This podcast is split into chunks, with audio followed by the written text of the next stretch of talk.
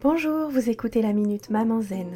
Je suis Julie Lemaire, sophrologue spécialiste de la périnatalité.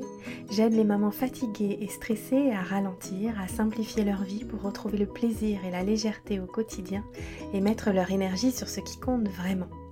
Chaque jeudi, je partage ici les découvertes et les outils qui ont changé ma vie de maman et qui, je l'espère, vous aideront à changer la vôtre aussi. Vous retrouverez les éléments et les ressources dont je parle sur le site mamanzen.com. Assurez-vous de vous abonner au podcast pour être notifié des nouveaux épisodes chaque semaine et être bien sûr de n'en manquer aucun. La grande course de Noël a commencé et le chantage au Père Noël aussi. Les magasins sont ouverts 7 jours sur 7, les villes ont installé les décorations de Noël visibles depuis l'espace, les catalogues inondent les boîtes aux lettres depuis le mois d'octobre, les enfants n'en finissent pas de mettre à jour leur liste et vous, vous courez partout pour être à la hauteur des attentes de toute la petite famille. Mais vous savez quoi? Il est possible de faire autrement. Je vous invite à faire un pas de côté, à vous poser, à respirer un grand coup et à vous connecter à vos propres souvenirs de Noël. Quel était votre moment préféré en décembre? Pour moi, c'était la visite des vitrines de Noël des grands magasins en mangeant une crêpe bien chaude. J'adorais également pouvoir allumer les bougies et les guirlandes lumineuses dès que la nuit tombait. C'était le petit rituel quotidien du mois de décembre avec les chocolats de l'Avent et c'était tellement doux. Et quel était votre moment préféré le soir de Noël? Pour moi, c'était après le repas.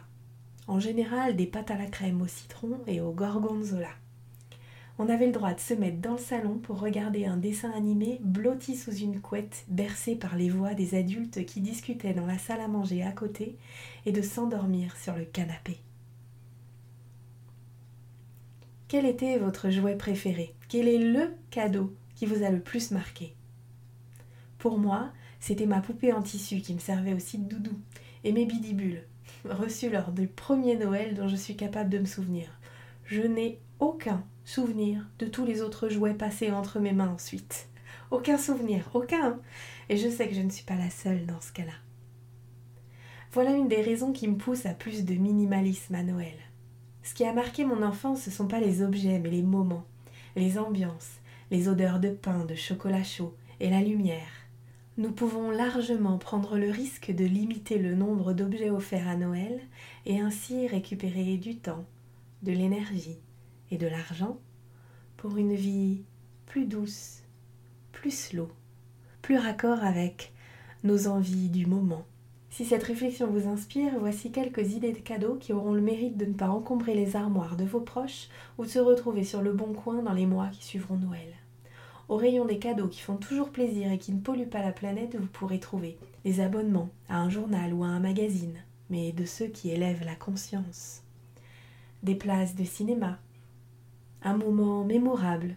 Et si tout l'argent dépensé habituellement dans la famille pour offrir des objets était mis en commun pour financer un week-end ou une sortie en famille? Des places de théâtre, de concert, une séance de massage ou de soins, un atelier ou un cours. Un bon pour un moment, une activité, un service qui ferait vraiment plaisir, un babysitting par exemple.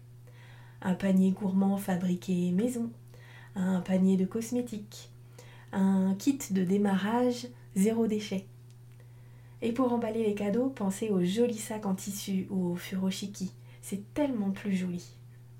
Et pour éviter l'effrayant chantage au Père Noël, votre famille mérite mieux que ça, vous méritez mieux que ça, votre relation à vos enfants aussi. Offrez-vous ou faites-vous offrir. Mon programme C'est décidé, j'arrête de crier de stresser.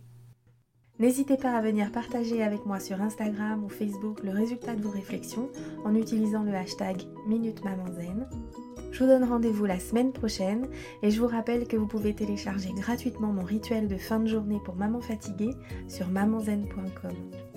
Vous pouvez également y trouver toutes les infos sur mon programme C'est décidé, j'arrête de crier et de stresser. Si ce podcast vous a plu, la meilleure façon de le soutenir, c'est de laisser un avis 5 étoiles ou de le partager sur les réseaux sociaux. Ça permettra à d'autres mamans de découvrir le podcast plus facilement. À bientôt!